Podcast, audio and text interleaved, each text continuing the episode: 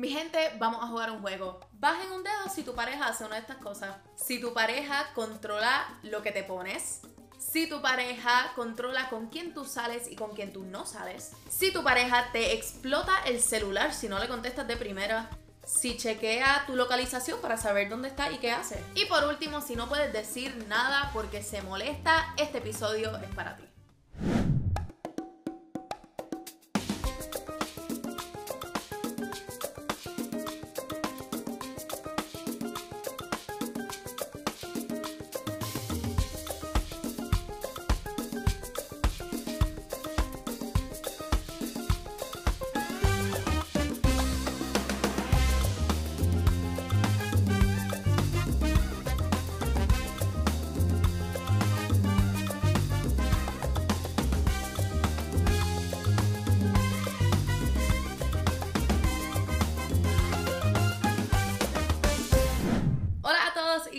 Todas y bienvenidos a otro episodio de Enemiga del Silencio versión Madrid. Hoy vamos a estar hablando de un tema que ustedes no es que necesariamente me lo piden mucho, sino que un montón de ustedes me escriben pidiéndome consejos sobre esto y sería un poquito egoísta yo no discutirlo con el resto del público cuando es un tema que yo creo que todo el mundo en algún punto de la vida lo ha experimentado, sea con una amistad, sea con una pareja, este, con todo tipo de relación interpersonal, hemos tenido algún tipo de experiencia de alguna relación tóxica. Y como yo nunca les voy a hablar de algo de lo que yo no he pasado, sin más preámbulo, toxic relationships. Vivimos en una generación que nosotros hablamos de normalizarlo todo. Vamos a normalizar los cuerpos, awesome. Vamos a normalizar este, los distintos tipos de relaciones, super cool también. En el momento en el que no estoy de acuerdo con algo, yo se lo voy a decir. Y con lo que yo no estoy de acuerdo con que normalicemos son aquellos comportamientos tóxicos que estamos normalizando y que estamos como romantizando, que según la RAE no es una palabra, pero según este podcast, yo digo lo que me da la gana. Este, o idealizando por cuestión gramatical. Estamos idealizando ciertas cualidades este, y ciertas características en las personas que no son saludables. Corillo, y eso lo estamos viendo mucho en Twitter, este, cuando dicen como que, ay, yo quiero alguien que, que, que no le guste salir, como que para que esté conmigo todo el tiempo, como que cosas así. Son esos comentarios como que, mm, que uno hace como, uh, como que, uy, se te resbaló, se te resbaló un poquito ahí de lo tóxico, ¿verdad? Pero este, uno no dice nada. Así que como es un tema que hablamos tanto en las redes sociales, en TikTok, cuando vemos relaciones de otras personas y las queremos, queremos que la nuestra sea como, como la de otro, este, o cuando vemos algún tweet que a lo mejor nos suena como un poquito, como que no le voy a dar like, pero estoy de acuerdo para que la gente no piense que soy así, eso también, este, de ahí nace mucho de, lo que discutimos cuando estamos hablando de la toxicidad. Este, igualmente, no sé si se han dado cuenta que distintos artistas como eh, Mike Towers, este, Farruko, Sech, este, lo otro, whatever, eh, hablan mucho de mi tóxica o mi tóxico y pues automáticamente nosotros decimos como que, ay, yo quiero un tóxico, yo quiero mi tóxica y eso no está cool, mi gente, o sea, ser tóxico no está cute y yo creo que cuando hemos estado o si eres una persona que ha estado en una relación tóxica y notas un poquito más tarde que si era una relación tóxica, cuando escuchas a la gente decir como que esto de mi tóxica, mi tóxico y esto y lo otro, como que se te hierve la sangre. Como esa fucking Mi gente, si ustedes escuchan motora, carro, caballos, sirenas de ambulancia o de policía, don't worry. Yo escucho eso a las 3 de la mañana, a las 4 de la mañana, otra relación tóxica. Amo donde vivo, en la Gran Vía. Love it. No lo cambiaría por nada. Pero me jode, me levanta, no me deja dormir. Relación tóxica. Voy a intentar eh, a lo largo que esté aquí en España de grabar en distintos sitios, pero en realidad todavía no tengo la confianza con nadie como para meterme en el local. Este, así que cuando tenga esa confianza, confía en eso vamos. Pues mi gente, si ustedes creen que ya yo había hablado de las relaciones tóxicas es porque posiblemente lo he hecho y lo he hablado en un sinnúmero de episodios, pero esto es algo que se necesita hablar y que necesitamos discutir porque yo veo a muchos de nosotros que estamos empezando a salir después de la pandemia y la cosa y esto y lo otro y yo no quiero que caigamos en esa, Corillo por caigamos, yo digo que caigan ustedes. Yo no quiero que caigan en eso. Así que vamos a. Esto es un public service announcement para todos los tóxicos y tóxicas que ven este podcast. Este, yo sé que todos tenemos estas cualidades tóxicas. Incluso lo discutí en un podcast que está en Puerto Rico que se llama Más de lo mismo. Más de lo mismo. Hablamos un poquito de las relaciones tóxicas también, pero yo necesitaba un espacio yo solita para hablarlo también. Mi gente, con el primer punto, las relaciones tóxicas no son cute. Las relaciones tóxicas no son lindas. No es como que algo to be proud of, no, algo por lo que debes estar orgulloso. Las relaciones tóxicas no son cool, mi gente. O sea, y no sé de qué otra manera decirlo. Tú decir que esto, por ejemplo, cuando tú le dices a una amiga o a algún amigo, a algún amigue, este, y le dices, mira, yo creo que la relación en la que tú estás es tóxico porque, porque tu pareja no te deja hanguear con tus amigos. Chico, no es que no me deja hanguear con mis amigos, es que quiere que yo esté con él todo el tiempo. En el momento que comenzamos a defender estos comportamientos tóxicos y tú notas que estás teniendo que defenderlo o defenderlo o defenderle a aquella persona con la que tú estás, siento decirles que van por un mal camino, porque hablando la voz de la experiencia, tendemos a hacer eso cuando queremos ocultar las cosas. Y por ejemplo, a mí cuando la gente me decía como que, chica, como que esto que hizo tu pareja, o sea, hace tiempito, este, esto lo que hizo tu, tu pareja, como que no me parece bien. Y yo decía, sí, a mí no me molesta porque a ti te va a molestar y a ti secretamente te molesta. Miente, ser tóxico no es cute, por más canciones que hayan de, que mi tóxica es mi tóxico, por más este que la gente en Twitter diga como que Ay, yo quiero una pareja tóxica que no me deje salir y la cosa. Ok, like, that's not, no es algo que deberíamos romantizar y entonces son cosas que vemos en otras personas o que vemos que otras personas permiten en sus vidas y nosotros pensamos que eso es lo que deberíamos estar haciendo con las nuestras y en realidad hablando del punto de vista que alguien es como alguien que estuvo en, ese, en esa posición, al principio lo que es como que un poquito de celo o lo que es un poquito de, este, un poquitito de como que control o pos, poses, possessiveness, al final se puede tornar bien, bien malo y se puede tornar bien abusivo. Así que, ojo, las relaciones tóxicas no son algo por lo cual estar orgulloso.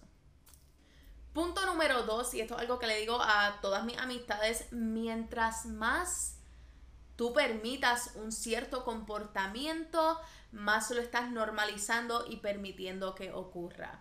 Es decir, si tú estás en una relación, este, o si tienes una amistad, porque no quiero que esto sea únicamente sobre las relaciones, aunque en realidad es como más dirigido a, este, cuando tú estás como que en alguna relación interpersonal y la persona hace algo que te molesta y tú como que decides como que pues nada, lo echo para el lado, como que no lo quiero discutir o no quiero hablar de esto al momento para no causar una pelea o cualquier cosa, en ese momento tú le estás diciendo a esa persona que está bien que te traten así. Y no es que se lo estás diciendo directamente, yo sé que esto me, la gente me va a caer encima diciendo como que, ah, no, como que me molesta, pero no necesariamente significa que eso tengo que decir, tú sabes, sí se lo tienes que decir, los seres humanos no somos adivinos, sea una pareja tóxica, sea una pareja que te trata, tú sabes, como una reina todas las veces y después hacer ciertas cosas que te molestan, mi gente, igual que le premias las cosas que te hacen bien, igual que le dices como que gracias por hacer esto, como que eso me hizo muy feliz, o gracias por darme cariñito y toda esa cosa, pues that's fine. Tan pronto ustedes estén haciendo eso, igualmente tienen la energía para hacer lo otro.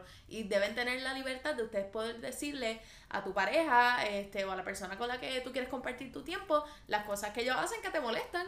Tú sabes, los seres humanos, como les estaba diciendo, no somos adivinos. Yo no sé si a lo mejor algunas cosas que yo hago le molestan a mi pareja, al menos que él me lo diga a mí, tú sabes. Y son esas cosas que se practican con el tiempo, en realidad. Este, uno no puede entrar a una relación este, y esperar que todo sea fantástico, tú sabes. Y son esos comportamientos como, por ejemplo, la manera de chistear de una persona, la, la manera de alguien ser gracioso que sea insultándote o siendo sarcástico contigo y la cosa, y a lo mejor eso a ti te molesta, mi gente, y eso está súper bien, se lo puedes decir, y así se da a una conversación de cómo son distintos y cómo pueden encontrar un punto medio. No es muy difícil. Y el punto número tres, que yo creo que es el más importante y yo le he dado consejos con esta misma línea, yo creo que a lo largo de todos los episodios, en distintas circunstancias, porque en realidad aplica a todo. Número tres, establecer límites te ayuda a prevenir problemas en el futuro. Siempre que hablo con alguna amistad mía que esté entrando a una relación, les doy un consejo que me ha dado, que me dio mi mamá desde bien pequeña. Y es hacer una lista de esas cosas que mm, tú no vas a negociar. Este, y tanto como están esas cosas que tú no vas a negociar, tienen que estar esas cosas que tú no vas a aguantar. Eh, por ejemplo, si en tu lista de cosas que no puedes negociar es que sea una persona familiar, que sea alguien que te trate bien, que, o sea, eso de que te trate bien, eso está Eso no debería ni estar en la lista. Si eso está en tu lista, hay problema. Porque ya, debería ser alguien que te trata bien todo el tiempo. Alguien que apoye tus metas, alguien que te acompañe a pariciar, qué sé yo, como que esas cosas mínimas, este, de las cositas más mínimas hasta las cosas más máximas, pueden estar en esa lista, pero igualmente tienen que estar esas cosas que tú no vas a aguantar en lo absoluto. Si te alza la voz, si te insulta, si te falta el respeto, si se va ahí dos semanas y no te llama, no te escribe y no sabes nada de tu pareja, eso también puede ser algo que tú no vas a tolerar. Así que tener esa lista de esos límites te ayuda entonces a prevenir esos problemas en el futuro. Porque cuando tú estás conociendo a alguien o cuando estás saliendo con alguien, tú le puedes mostrar como que, mira, esto es lo que yo necesito de ti, esto es lo que yo no voy a tolerar en ninguna relación, no es particularmente contigo, sino en cualquier relación y that's fine, tú sabes. Y entonces nos damos, da, da pie como que una conversación para entonces tú saber si tú de verdad eres compatible con esa persona o si esa persona necesita a alguien un poquito más intenso como ella o alguien un poquito más chillax este, tú sabes, y that's fine, tú sabes, está súper bien el tú hacer preguntas, el tú voice your opinions y tú decir lo que tú necesitas de una persona, porque así en fin es que vamos a terminar conociendo a la gente y así en fin vamos a ser personas más felices y no vamos a estar metidos en situaciones donde no sabemos qué hacer y situaciones en las que después tenemos que resolver en el futuro y se tornan en peleas y discusiones y tú nunca me dijiste esto y ay, tú nunca preguntaste. Este, así que establezcan sus límites. Está súper bien tener límites. Tener límites no significa que eres una persona picky, tener límites no significa que eres una persona eh, stuck up, ni mucho menos, sino que significa que eres una persona que te importa tu salud mental y te importan tus emociones. Yo, como siempre le digo a, a mi novio, se lo he dicho todo el tiempo y no es algo tóxico decirlo. Yo me amo más de lo que yo puedo amar a cualquier otra persona y eso está súper bien. En el momento que tú te pongas de prioridad, todo cambia, mi gente, porque entonces tú vas a estar pendiente de lo que tú necesitas, de qué tú puedes hacer para ser una mejor pareja, para ser una mejor amistad, este, qué tú puedes hacer para tú sentirte más a gusto con las situaciones de vida en las que estamos viviendo, tú sabes. Así que el tú establecer tus límites es un acto de amor propio mírenlo de esa manera. Si no lo quieren ver de una manera de dating, miren cómo establecer límites es una manera de practicar un poquito el amor propio. Mi gente, yo nunca los voy a atacar con un episodio, pero si se sienten un poquitito atacados con este episodio en particular, mejor que sea este a que sea uno así como más light, ¿me entienden? Yo prefiero que ustedes se sientan atacados con esto y que vayan a address todas esas situaciones, todas esas relaciones eh, amistosas, familiares o interpersonales o románticas que ustedes tengan que sean tóxicas, que no les estén haciendo bien, que a lo mejor le estén, tú sabes, hay, hay cositas que te molestan y no te atreves a decirlas, mi gente, díganlas, tú sabes, la vida es demasiado corta como para vivir miserable, la vida es demasiado corta como para estar con alguien que no te hace feliz y la vida es demasiado corta para estar con alguien que no te trata como la, la el bloquecito de oro que tú eres. Tú sabes, tienes que ponerte como prioridad, tienes que establecer esos límites y tienes que saber identificar igualmente cuando la gente te está cuidando y cuando la gente te está diciendo como que, hey, banderitas rojas. Tú sabes, hagan su lista de banderitas rojas también. Y ustedes saben que I'm here to support you. Y desde una profesional de las relaciones tóxicas, sin PhD, sin doctorado, sin maestría en las relaciones tóxicas, estos son los consejos que necesitas.